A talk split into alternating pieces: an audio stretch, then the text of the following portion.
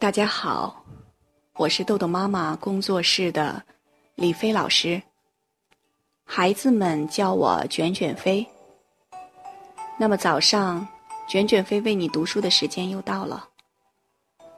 我们上次讲述了呱呱在第二次训练中建立了时间观念，在第三次训练中又提高了写作业的速度。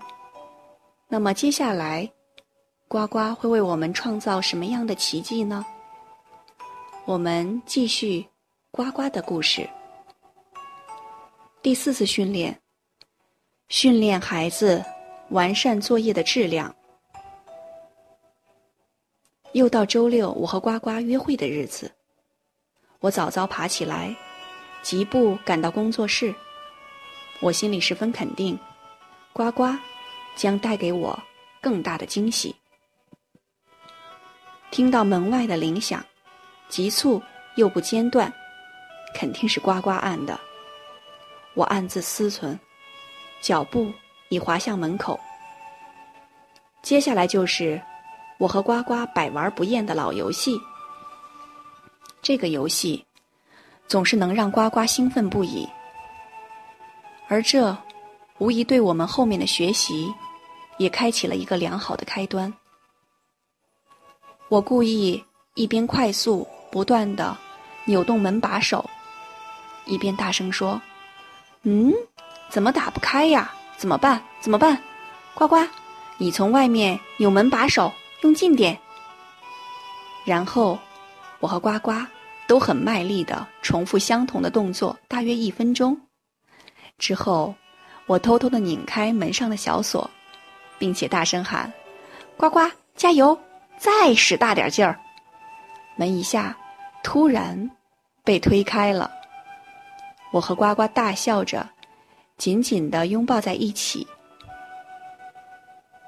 走进游戏室后，我拿了白纸和笔递给呱呱。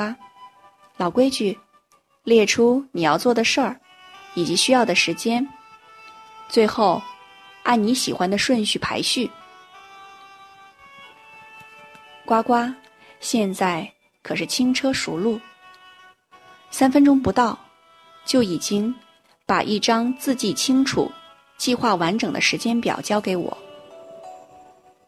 看着眼前这个已经颇有些自信的小家伙，我不禁心里感叹：你永远不知道一个孩子的潜能会有多大。随后，我嘴里吐出的一句话。也让呱呱洋洋得意的开始实施他的时间表。呱呱，你现在厉害呀，三分钟不到就能搞定了，真快！呱呱，稍等一下，我和你说啊，我发现你上次执行特别棒，你不仅提前完成了作业，还给自己多找了二十分钟玩的时间。所以今天我要给你一个超难的任务，看看你行不行。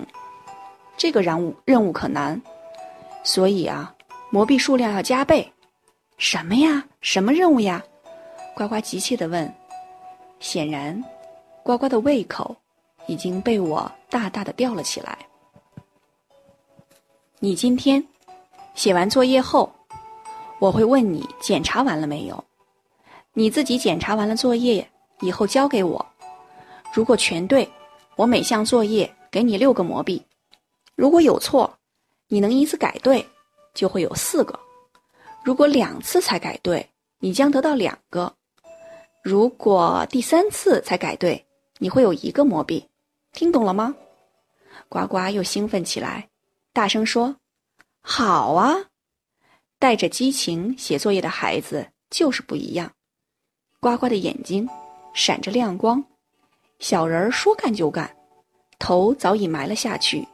盯着手里的书和作业，意料之中的是，呱呱写完作业，就直接交作业给我了。我只说了一句话：“呱呱，你检查完了吗？”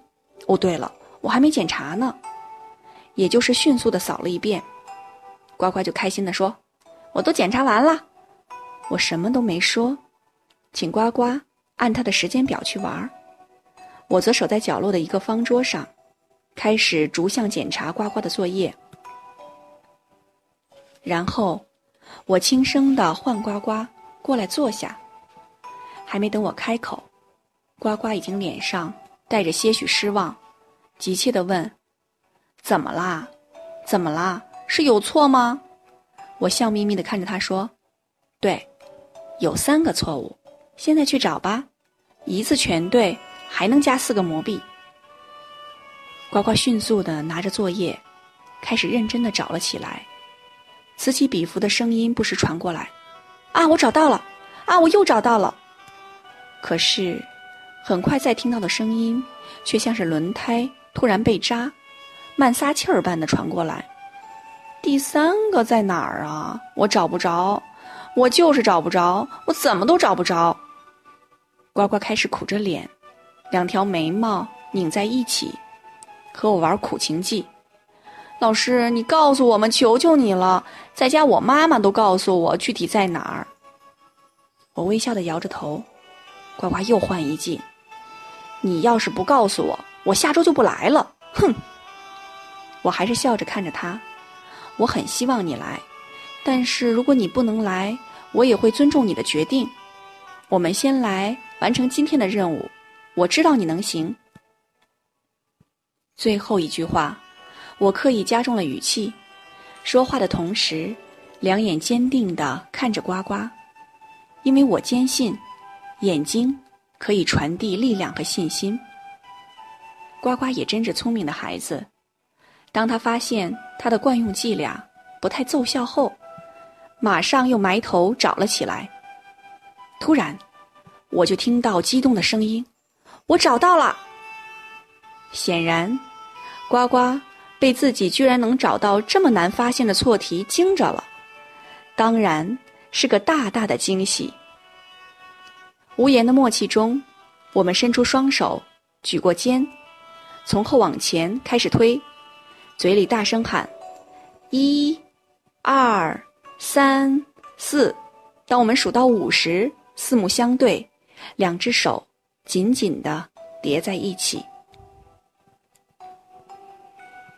第五次训练，训练孩子提高学习效率。这是呱呱最后一次训练。一进到游戏室，放下书包，呱呱就开始在桌上已经准备好的白纸上飞速做完时间表，准备埋头写作业了。我请呱呱先等一下，先把生词本。《黄冈小状元》《每日一练》等各项作业本拿给我。我特意找出作业中有忧心或者忧的部分，一本正经的问呱呱：“哎，为什么这个老师给你忧心？你是怎么做到的？”接着，我又连珠炮似的抛出一堆问题。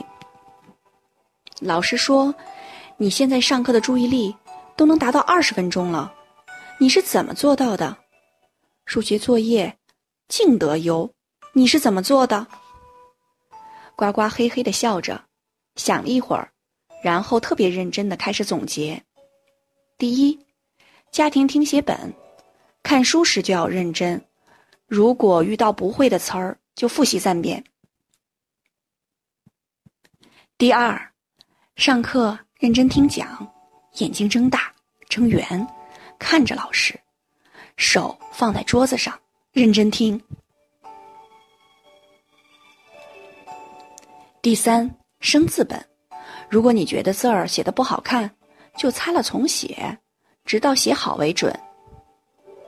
第四，数学的秘诀，乘法很难，要背口诀，就想我一定要考好，所以我一定要背熟。每道题都写乘法竖式，口算本儿一直练。除法的秘诀是一次算对，把数倒过来算。